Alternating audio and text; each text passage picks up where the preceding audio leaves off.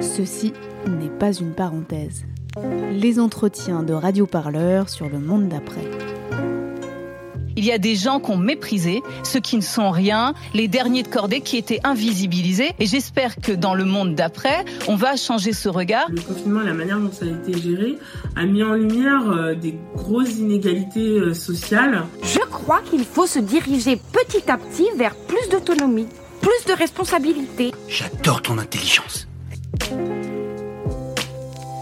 L'événement est historique.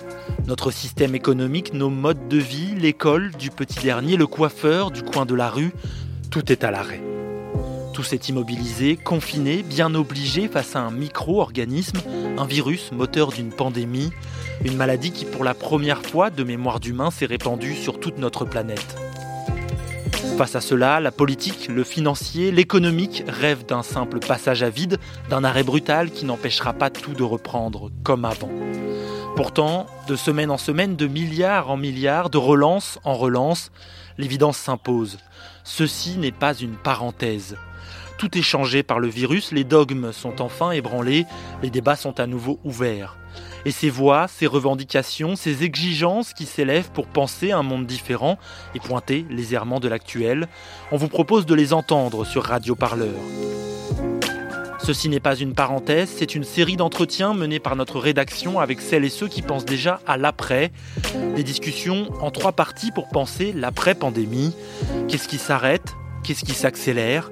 Et comment ne pas la refermer, cette parenthèse? Épisode 8 Se débarrasser de la souffrance au travail avec Eric Benel. Première partie Ce que la crise accélère. Bonjour Eric Benel. Bonjour. Vous êtes le porte-parole du syndicat solidaire et vous avez coordonné l'écriture d'un livre, La raison des plus forts, chronique du procès France Télécom, qui est sorti en librairie le 4 juin aux éditions de l'Atelier. Alors d'abord, je vais rappeler rapidement ce qu'est l'affaire France Télécom. Elle est aussi appelée l'affaire des suicides et vise l'entreprise France Télécom devenue Orange en 2013. En 2008-2009, il y a eu 35 suicides au sein de l'entreprise. C'est un plan de redressement qui est à l'origine de cette vague de suicides. Les managers avaient pour objectif de licencier 22 000 employés. La réduction des effectifs devient alors une priorité pour l'entreprise et cela s'accompagne par de nouvelles techniques de gestion. Leur méthode, dégrader les conditions de travail pour pousser psychologiquement une partie des employés au départ volontaire. Pour l'écriture de ce livre, vous avez proposé à des personnalités, chercheurs, chercheuses, artistes, auteurs, de rédiger ou de dessiner des récits d'audience. Chaque texte est un épisode du procès et à travers des témoignages des familles des victimes ou d'employés de France Télécom, on y parle de souffrance au travail. Pendant le confinement, les inégalités se sont exacerbées, inégalités scolaires, inégalités sociales, mais aussi inégalités au travail. Les dernières et derniers de cordée se sont retrouvés à devoir continuer à travailler dans des conditions particulièrement difficiles. Est-ce que pour vous, Eric Benel, la crise du Covid-19 a renforcé la précarité de certains travailleurs? Oui, elle a renforcé, euh, notamment pour ceux qui sont euh, dans des situations euh, de grande précarité. Je pense par exemple aux intermittents, on y pense par évidence. Je pense aussi à, tous ces précaires saisonniers. ceux qui travaillent aussi dans le secteur de la restauration, ceux qui travaillent dans le secteur du transport, ceux qui sont auto-entrepreneurs, enfin voilà, toute une, une part extrêmement importante des gens qui travaillent. Je dis pas le mot salarié parce que souvent, justement, ces précaires ne sont pas, ne sont pas des, des salariés. Toute cette grande frange de la population qui est dans une grande précarité a vu sa précarité accentuée et on l'a senti de manière très forte et on le sent encore, encore aujourd'hui parce que bien souvent, ces personnes ont, du mal à, pouvoir continuer à, subvenir à, leurs besoins essentiels. Et ça se constate de manière très directe quand on regarde les chiffres et les éléments qui sont fournis par toutes celles et tous ceux qui font de l'aide alimentaire. Donc oui, il y, a, une précarisation accentuée et extrêmement importante de ceux qui étaient déjà précaires. Et pour ceux qui n'étaient pas précaires, qui étaient à, la limite de, la précarité et qui se retrouvent aujourd'hui souvent en, chômage partiel, là aussi, les difficultés, augmentent. Notamment, ben, pour ceux qui ont un logement, les difficultés pour payer son loyer, pour subvenir aussi là à ses, besoins, essentiels. Et on a une énorme paupérisation d'une grande part de, la population des suites du, du Covid-19. Ça, on le, voit de manière, très forte et avec des grandes inquiétudes sur les semaines et, les mois qui viennent, parce qu'on a vraiment l'impression que ce, bloc de population qui est dans la, précarité risque d'augmenter avec, avec les nombreux plans sociaux qui s'annoncent et puis, et puis le, chômage partiel qui continue à, à s'installer. On a vu aussi que ce confinement a accéléré le processus du télétravail. De nombreuses entreprises s'en sont servies comme moyen de continuer l'activité professionnelle sans risquer d'être contaminées par le virus. Est-ce que vous pourriez nous expliquer les avantages de ce mode de travail, mais aussi ses dangers? euh, les avantages, alors c'est compliqué de décrire euh, des avantages. Un des avantages, euh, en tout cas, c'est ce que beaucoup de, beaucoup de salariés disent, en tout cas nous, nous, nous disent, c'est que le télétravail, ça leur permet de quitter un lieu de travail dans lequel parfois ils sont en souffrance, dans lesquels ils sont harcelés, etc. Donc c'est un des avantages, mais est-ce que c'est vraiment un, un, avantage? Parce que du coup, ça renforce leur isolement, ça les coupe du, collectif et on sait bien que dans ces situations, c'est souvent le collectif qui est, est, un des outils principaux pour faire face au management pathogène. Alors parmi les avantages qu'il y a, et je, continue à mettre des guillemets hein, parce que vraiment sur, sur cette question, c'est toujours très ambivalent la question des avantages. c'est bah, d'éviter pour ceux et ceux qui ont beaucoup de, temps de, transport, bah, d'éviter ces temps de, transport pour se rendre leur, à leur travail. c'est aussi avoir une plus grande latitude dans l'organisation de leur journée de travail, sur les coupures, sur les temps où ils font des pauses, sur les moments où ils travaillent. Avec l'inconvénient et c'est un gros inconvénient, c'est que de la même manière, il peut aussi y avoir sur cette question du temps de travail rapidement ben, une, augmentation, une détérioration avec on va travailler le soir, on va travailler la nuit, on va travailler quasiment H24, on va être du coup sollicité à, tout, à tout moment. Donc à chaque avantage entre guillemets, il y a des graves inconvénients qui apparaissent très vite derrière et avec des difficultés parce que du coup, les organisations syndicales, par exemple, ou les représentants du personnel ont du mal à, pouvoir continuer à garder des liens avec les salariés qui sont isolés par ce télétravail et ont aussi du coup du mal à pouvoir faire état des, situations dans lesquelles les salariés se trouvent. On a eu beaucoup, par exemple, de femmes qui nous ont contactés et qui se trouvaient pris entre deux feux, c'est-à-dire on leur demandait en même temps d'être des télétravailleuses et en même temps de s'occuper de leurs enfants, de faire l'école à la maison, etc. plus tout un tas de, choses. et c'était pour elles extrêmement, extrêmement compliqué, voire impossible de pouvoir faire tout ça de front. Le télétravail, c'est un travail à temps complet, et parfois plus que complet, et on ne peut pas en même temps s'occuper de la cuisine, s'occuper des enfants, s'occuper de tout de cette manière-là.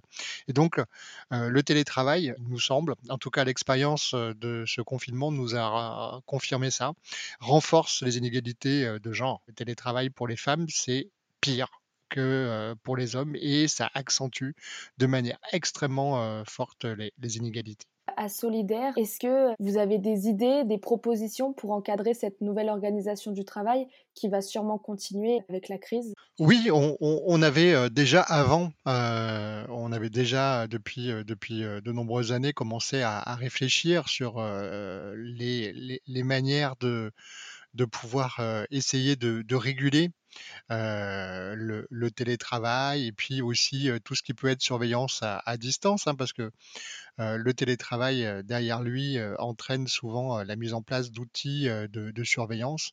on va avoir des outils informatiques qui vont être installés par l'employeur qui vont lui permettre de voir euh, si on travaille, si on clique, combien de fois on a cliqué, combien de mails on a envoyé, euh, combien de temps on a passé euh, sur tel ou tel dossier. Donc toute cette télésurveillance, elle demande d'être très sérieusement encadrée.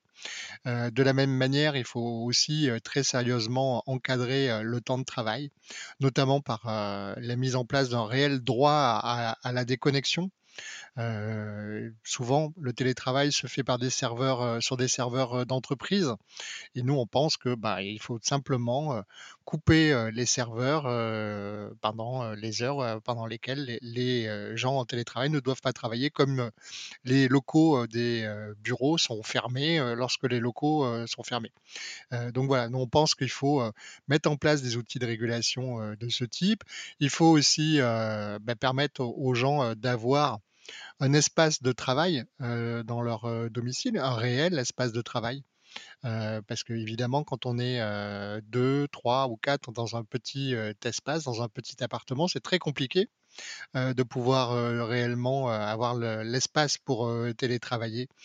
donc, bah, les, employeurs doivent prendre en charge tous ces éléments. il ne faut pas qu'ils euh, gagnent de l'argent en supprimant des mètres carrés de bureau et en transférant ces mètres carrés de bureau euh, au domicile de leurs euh, salariés. Ces mètres carrés-là doivent les prendre en charge, donc ça doit être pris en charge chez les personnes, ces mètres carrés, soit en, donnant de l'argent qui permettra d'augmenter bah, sa surface de logement pour pouvoir avoir un vrai bureau et pouvoir réellement travailler dedans.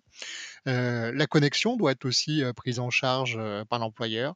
Le matériel qui est utilisé doit être aussi pris en charge par l'employeur.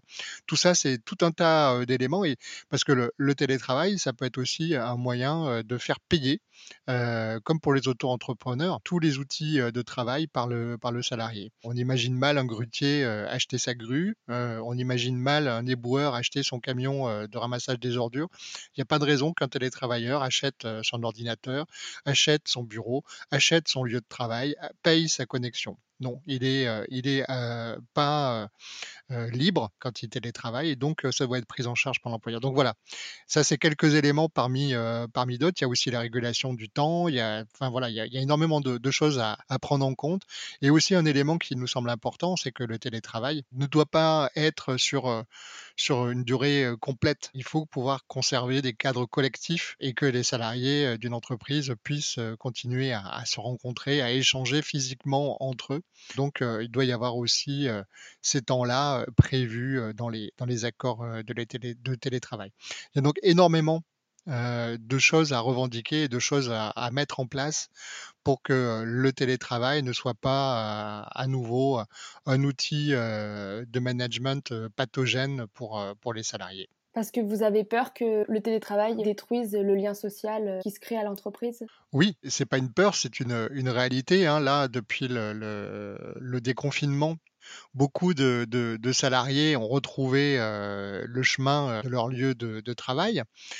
Et c'est là qu'on voit à quel point ce, télétravail et ce confinement a eu des conséquences extrêmement destructrices dans les collectifs de travail.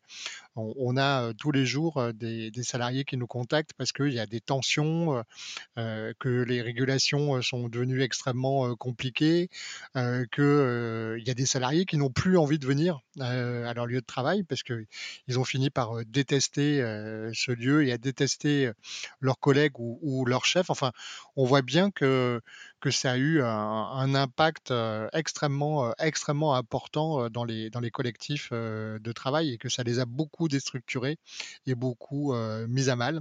et que donc, bah, cette question du contact physique, de la rencontre, de l'échange, du temps informel parce que on a toujours tendance dans le travail à, réduire les temps informels, mais c'est souvent dans ces temps informels que se construisent les collectifs et que se font des échanges qui ont l'air d'être en dehors du travail, mais qui pourtant permettent que le travail se fasse mieux. C'est les échanges au bas d'un immeuble au moment de la pause cigarette, c'est les échanges à la machine à café, c'est les échanges au, à la cafétéria le midi, c'est les échanges dans le couloir à l'arrivée l'arrivée, à la sortie, dans les transports quand on se rencontre.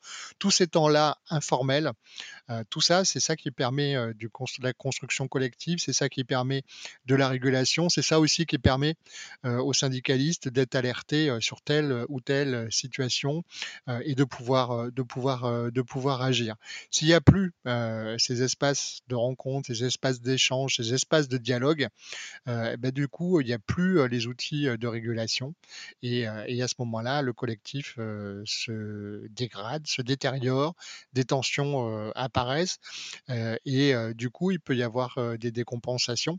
et on sait que les décompensations, ça peut conduire à des dépressions graves ou pire, à des actes suicidaires qui peuvent parfois aller même jusqu'au décès. Donc voilà, il, est, il est vraiment très important que de pouvoir maintenir des espaces de dialogue, des espaces d'échange entre, les, entre les salariés en dehors du temps de travail. Pour ça, il faut qu'il puisse y avoir des lieux dans lesquels ils se rencontrent. Ceci n'est pas une parenthèse. Les entretiens de Radio Parleur sur le monde d'après. Plus rien ne sera jamais comme avant. Mais tout doit rester comme avant.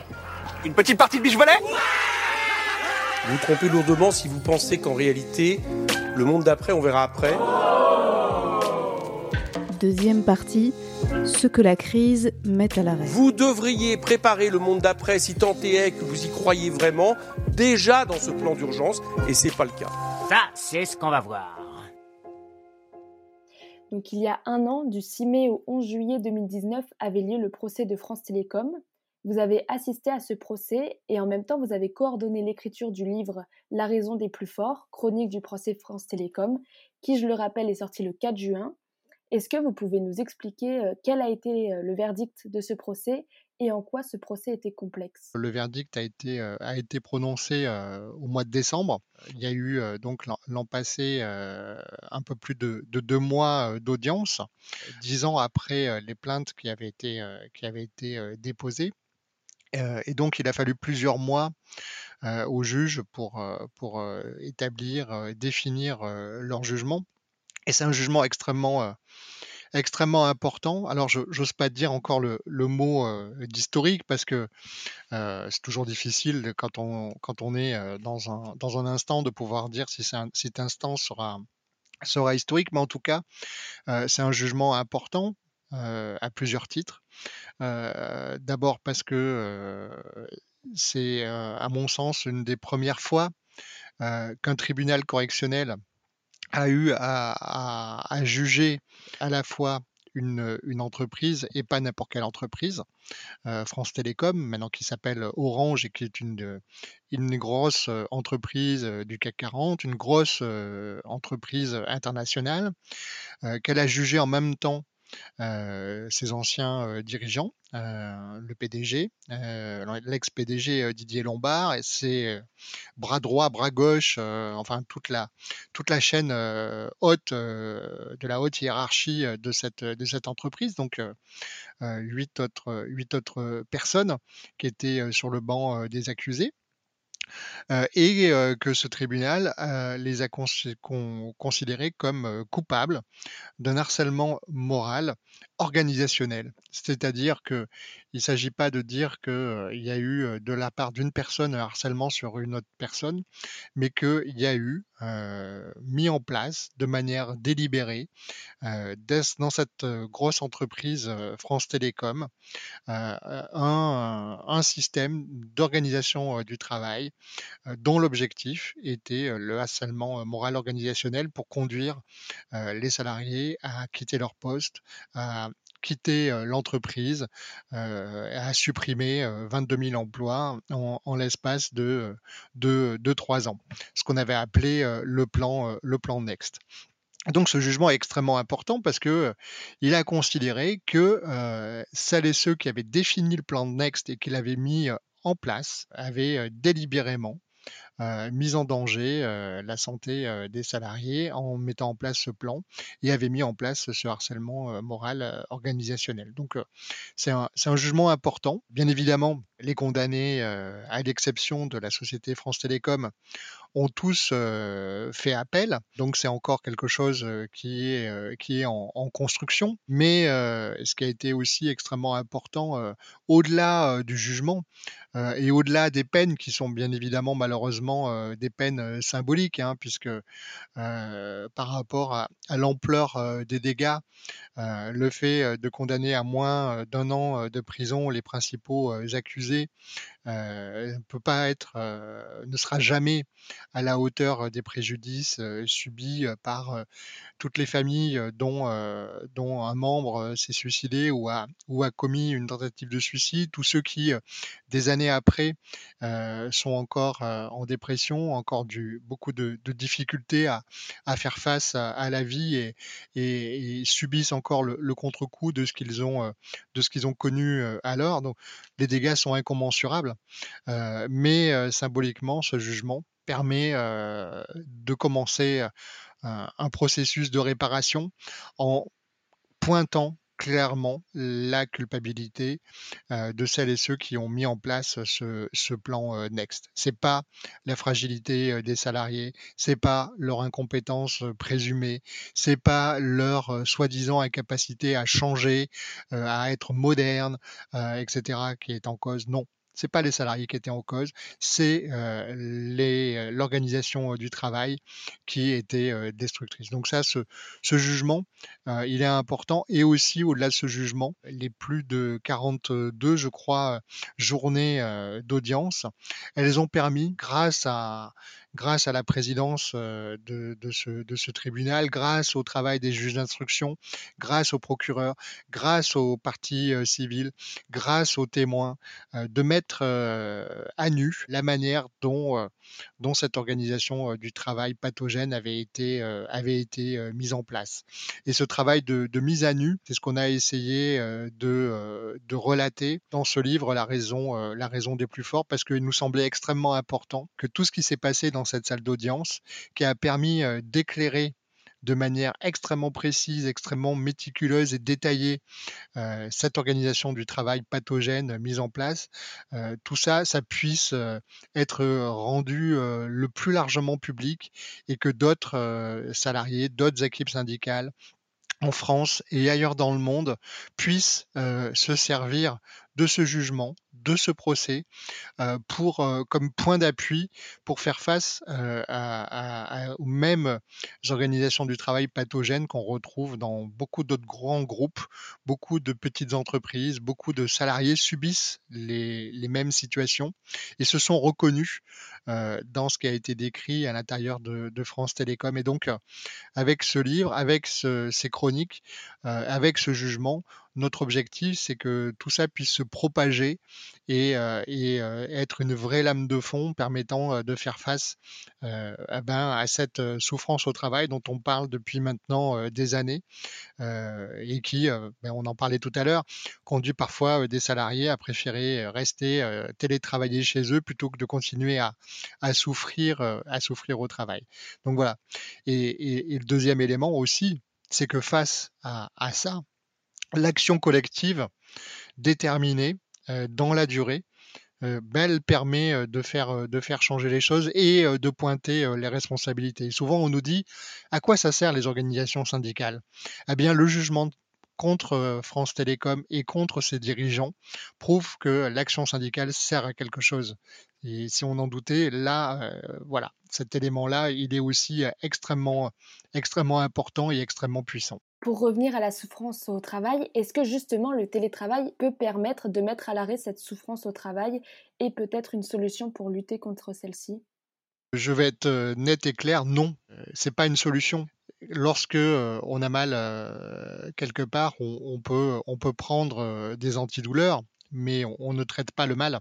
on ne fait que empêcher le mal de vous faire, de vous faire trop souffrir. Et le télétravail, euh, bah, c'est la même chose. C'est comme prendre un antidouleur, ça ne traite pas euh, le fond euh, de la, de la situation et je dirais même ça peut aussi conduire à, l'aggraver puisque du coup on s'isole du reste de, ses collègues, on coupe les liens avec les, organisations syndicales et, que du coup, ça peut avoir des effets encore pires. Le télétravail n'est pas, n'est pas une, panacée, n'est pas une, solution par rapport à, ces organisations pathogènes, d'autant que comme je le disais dans la, première partie de, notre entretien, souvent les,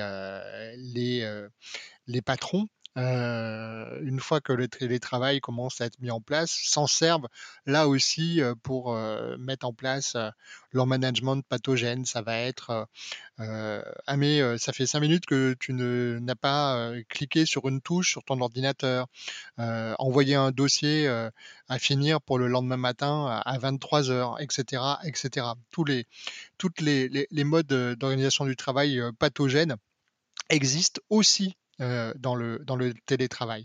Donc non, euh, c'est pas la solution, d'autant que, encore une fois, ce qui est, important euh, et ce qui est un élément extrêmement important dans ce qu'on peut tirer comme piste sur ce qui s'est passé autour de ce procès France Télécom, c'est que c'est l'action collective et, et la mise à nu de ce qui se passait à l'intérieur de, l'entreprise qui a permis de pouvoir condamner, condamner les, les, responsables. Et c'est parce qu'il y a des gens qui se sont unis dans les services de France Télécom, qui ont relaté ce qui s'est passé, qui ont rendu visible ce qui se faisait à l'intérieur de l'entreprise par une action collective et déterminée, que les choses ont pu enfin, enfin évoluer. Et malheureusement, le télétravail est plutôt dans ce cas-là un obstacle parce que bah, il isole, euh, il isole des autres collègues, il isole des organisations euh, syndicales, il isole des, des formes collectives euh, d'action et il peut être, il peut être extrêmement négatif quand les situations de travail sont déjà pathogènes. En parlant des actions collectives, on a vu aussi que la crise et surtout le confinement à cause des mesures sanitaires avaient mis à l'arrêt les mouvements sociaux qui ont repris de plus belle dès la fin du confinement avec notamment des marches et rassemblements contre les violences policières et la manifestation de l'hôpital public. Est-ce que pour vous la liberté de manifester doit reprendre? Oui, bien évidemment, dans un pays où on nous a dit qu'il fallait continuer pour beaucoup à travailler pendant le confinement, sans réussir à, à aucun moment à définir ce qu'étaient les choses essentielles, dans un pays où il a fallu continuer à consommer, dans un pays où les terrasses, les lieux de culte, les parcs d'attractions ont tout de suite été rouverts, dans un pays où les cinémas vont rouvrir dans quelques, dans quelques jours, et dans un pays où on voit bien que les, droits sont sans cesse bafoués et réduits, notamment le droit du travail. Il est indispensable que la liberté de manifester puisse de nouveau être exercée pleinement. D'ailleurs, nous, à Solidaire, on se réjouit de l'arrêt du Conseil d'État de, samedi dernier, qui nous a donné raison sur la contestation qu'on avait fait sur les interdictions qui a été faites de, de manifester. Et d'ailleurs, on voit bien qu'il y a une colère extrêmement importante qui a besoin de s'exprimer. ça a été le cas avec, avec les, appels du comité Adama et d'autres comités qui demandent justice face aux violences policières. Ça a été le cas aussi pour les marches des solidarités. Je pense notamment à, la manifestation interdite à Paris qui a pu quand même avoir lieu. Et ça a été le cas partout, partout en France, avec énormément de mobilisation des salariés de la santé qui étaient extrêmement nombreuses et, nombreux dans les rues et qui avaient pour le coup le soutien aussi d'une part importante de, la population. Donc oui, il faut qu'il y ait la liberté de manifester parce que si on veut que le, monde euh, d'après ne ressemble pas au monde d'avant, eh bien, il n'y a pas d'autre solution que de le, rapport de force et de faire pression euh, sur ce, gouvernement. Qu'a-t-on besoin euh, d'un Ségur de la santé pour savoir que, eh ben oui, dans les hôpitaux, il y a besoin de plus de lits, il y a besoin de plus de personnel, il y a besoin, et ça aussi c'est une évidence depuis très longtemps, que celles et ceux qui travaillent dans les hôpitaux soient payés à la hauteur de ce qu'ils apportent à la collectivité, euh, comme tout un tas de gens qui ont continué à travailler euh, pendant le confinement. Les choses essentielles, les choses essentielles et les actes essentiels doivent être rétribués correctement et les gens doivent pouvoir vivre correctement. Euh, il y a besoin de toute urgence euh, d'une autre répartition euh, des richesses dans, ce pays. Parce que les vraies richesses, c'est le logement, la nourriture, la santé, le temps libre, le temps avec les amis, le temps avec la famille, le temps pour soi. Et que ces richesses-là, euh, elles doivent être euh, complètement euh, mises en avant si on veut pouvoir retrouver un, ou trouver même un monde un peu plus, un peu plus égalitaire. Le, monde d'après ne doit plus être le monde d'avant. Vous commencez à parler du monde d'après et donc c'est le moment de passer à notre dernière partie d'émission. Et maintenant Vous, les humains, vous vous multipliez. Vous vous multipliez jusqu'à ce que toutes vos ressources naturelles soient épuisées. Il y a d'autres organismes sur cette planète qui ont adopté cette méthode. Vous savez lesquels? Les virus. Et si vous arrêtiez de gueuler un peu? Ceci n'est pas une parenthèse. Il n'y a, a, pas une France, il y a 10 000 France. Et je pense que c'est quelque chose que j'aimerais combattre. Le monde d'avant, il est plus possible et plus envisageable. Et donc le MEDEF, faut qu'il comprenne que tout ça, eh ben, ça va être à l'État de payer quelque chose. Il va falloir aussi que les grandes fortunes et les grandes puissances mettent la main à la poche. Troisième et dernière partie. Et maintenant le 27 mars, Solidaire a signé une tribune Plus jamais ça avec 18 autres ONG comme euh, Alternativa, Attac, Greenpeace, Les Amis de la Terre, dans laquelle vous lancez un appel à toutes les forces progressistes et humanistes pour reconstruire ensemble un futur écologique, féministe et social, en rupture avec les politiques menées jusque-là et le désordre néolibéral.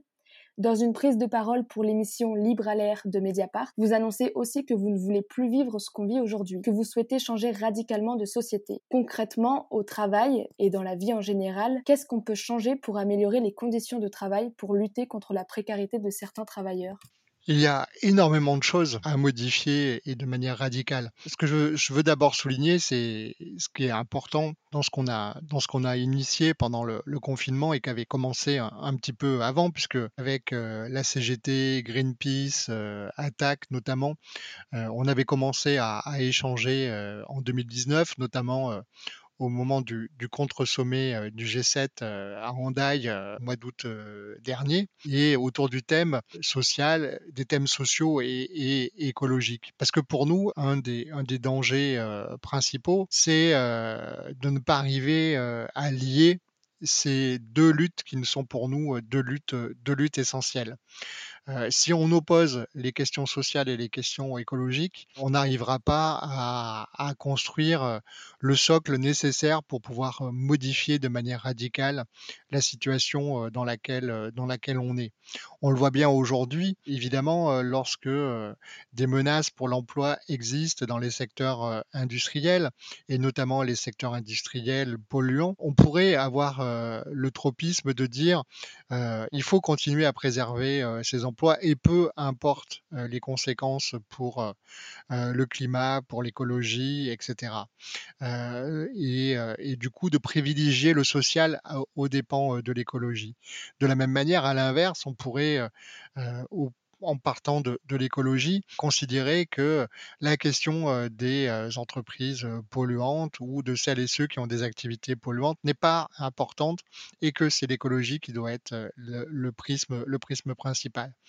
Nous, ce qu'on essaie de faire à travers ce, collectif et à travers ces propositions, c'est d'arriver à articuler les deux. Et on sait que c'est quelque chose d'extrêmement dur, d'extrêmement compliqué et il nous faut tenir euh, sur, ces deux, sur ces deux bouts euh, en même temps, euh, si on veut pouvoir radicalement euh, faire évoluer, euh, évoluer la société et faire évoluer le monde dans lequel, dans lequel on est. Et ça passe par déjà, et c'est quelque chose d'extrêmement important, permettre la, la, démocratie sur les lieux de, sur les lieux de travail. Si on ne laisse pas l'espace aux travailleuses et aux travailleurs pour s'exprimer et parler de leur travail. On ne peut pas arriver à, modifier les organisations du travail, on ne peut pas arriver à modifier la manière dont on vit le travail, on ne peut pas arriver ensemble à définir ce qui est essentiel et ce qui ne l'est pas. C'est un des éléments qui a été très important dans cette période de, de confinement, c'est qu'on a de manière beaucoup plus large qu'auparavant, commençait à se poser la question de ce qui était euh, essentiel pour l'activité et pour la vie. Euh, le fait que des gens euh, aujourd'hui privilégient leur temps personnel par rapport au temps de travail, c'est pas anodin. Le fait qu'on se pose la question sur le transport aérien et son utilité, sur le fait de pouvoir se nourrir de manière saine et proche, le fait aussi de réfléchir à quelle forme d'alimentation, quelle forme doivent avoir nos villes, quels, sont les, outils de transport à privilégier, tout ça, c'est des éléments importants que chacune et chacun a pu commencer à réfléchir. Et si on veut pouvoir changer le travail, si on veut pouvoir changer les modes d'organisation du travail, la question de savoir ce qui est, essentiel est une question, euh, euh, centrale. Euh, on doit pouvoir mener cette réflexion et à, notre sens, ça passe par les outils d'échange et de débat à l'intérieur des entreprises et donc par une réelle démocratie dans les entreprises ce qui n'est aujourd'hui pas le cas. et ça passe aussi par un renforcement de la place et du rôle des organisations syndicales, de toutes les formes d'organisation syndicale et toutes les formes d'organisation.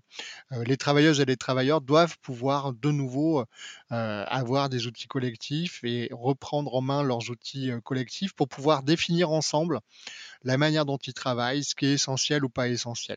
Je pense par exemple à ce qui s'est passé à la Poste où les salariés se demandaient bah, quelle tournée ils devaient faire ou pas faire, parce qu'évidemment, dans certains endroits, la factrice ou le facteur, c'est le seul lien social pour des gens qui sont isolés. Ils ont besoin d'avoir du courrier. Il y avait aussi la question du transport de la, de la presse pour pouvoir être informé.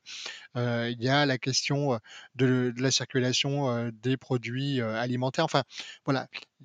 Il y a eu dans beaucoup d'endroits des, questions qui se sont posées et il faut pouvoir continuer à se, les, à se les approprier et à continuer à définir qu'est-ce qui est essentiel dans notre vie et dans notre monde. Solidaire a aussi participé et co-organisé des journées rencontres comme Tout le monde déteste le travail, pour vous, euh, quel est l'objectif? Une prise de conscience sur le monde du travail ou vraiment reconstruire les rapports de force? Les deux. Peut-être une des particularités de Solidaire par rapport à d'autres euh, organisations, c'est que pour nous, euh, pour faire changer les choses, il n'y a pas, il n'y pas d'autre moyen que le rapport de force. Alors le rapport de force, quand on dit ça, c'est pas forcément construire juste une barricade, c'est toute une forme, toute forme d'action. C'est la manifestation, c'est la grève, c'est les blocages, ou c'est aussi les poursuites devant les tribunaux. Hein. L'exemple du procès France Télécom, c'est aussi un, un, rapport de force qui a été construit à, travers cette action. Donc voilà, ça c'est un élément important. Et le deuxième élément, c'est que pour construire le rapport de force, eh ben déjà euh, il faut avoir euh, l'adhésion euh, de celles et ceux qui sont dans les, collectifs de travail sur le rejet de ce qui est en place et aussi d'autres formes et d'autres propositions pour remplacer ces modes d'organisation pathogènes. Et donc à travers la journée Tout le monde déteste le travail, à travers d'autres initiatives qu'on a fait nous en interne qui s'appellent Et voilà le travail, ce qu'on essaye de faire à, Solidaire, c'est de mettre à nu les mécanismes d'oppression qui existent, de rendre visible ce qui se passe dans les lieux de travail et de réfléchir ensemble à la manière dont on souhaite faire évoluer les formes d'organisation du travail, y compris bien évidemment les formes d'auto, d'auto-organisation. historiquement, dans, dans, Solidaire, on a beaucoup d'ex-camarades de la, de la CFDT qui ont été dans la construction de notre organisation puisqu'ils ne se reconnaissaient plus à l'intérieur de la CFDT ou qu'ils en avaient été euh. Et historiquement, ils sont venus avec euh, les pratiques euh, autogestionnaires que la CFDT portait dans, les, dans les années 70, notamment on, se rappelle de la longue bagarre des LIP et, et, bien d'autres. Et donc nous, on pense que ces questions d'auto-organisation euh, du travail à travers des formes euh, coopératives ou, d'autres formes? Ça doit être des éléments essentiels pour pouvoir euh, se réapproprier et avoir en main la manière dont on produit, dont on consomme, dont on définit, ce que je disais tout à l'heure, nos besoins, nos besoins essentiels.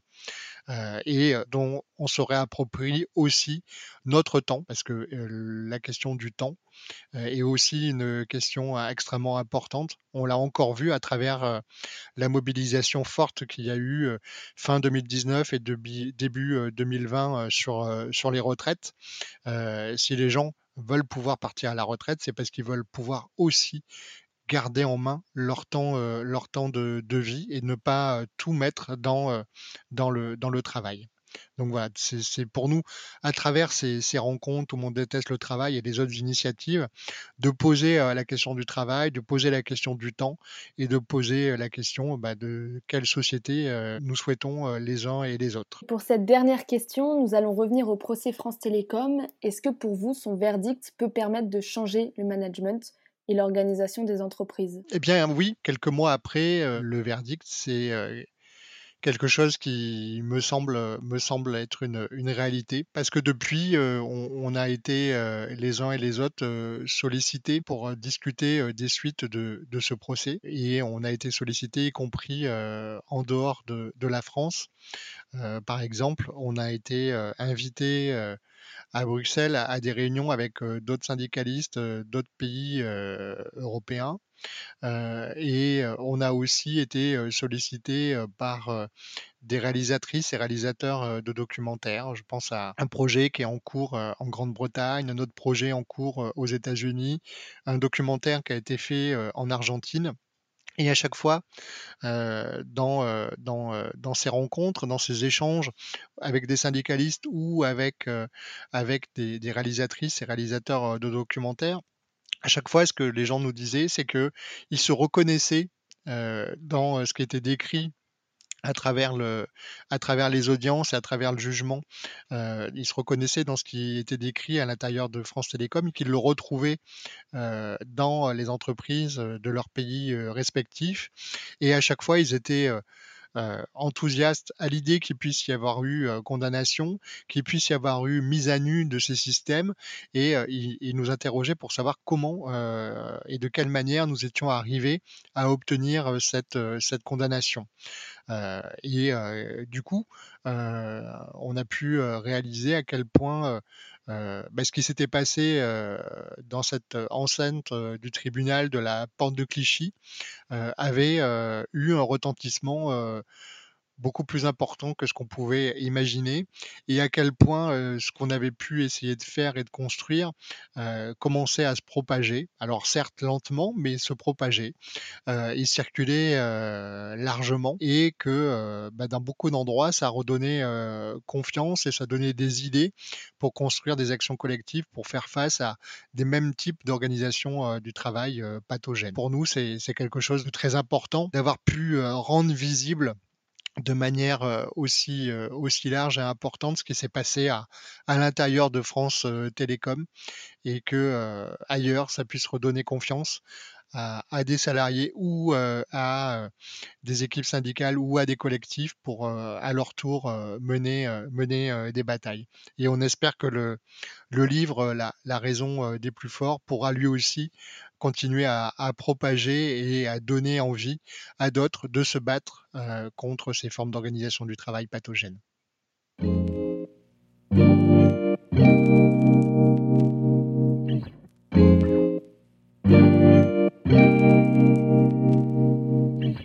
Ceci n'est pas une parenthèse, c'est la fin de cet épisode de votre série de podcasts pour repenser le monde d'après.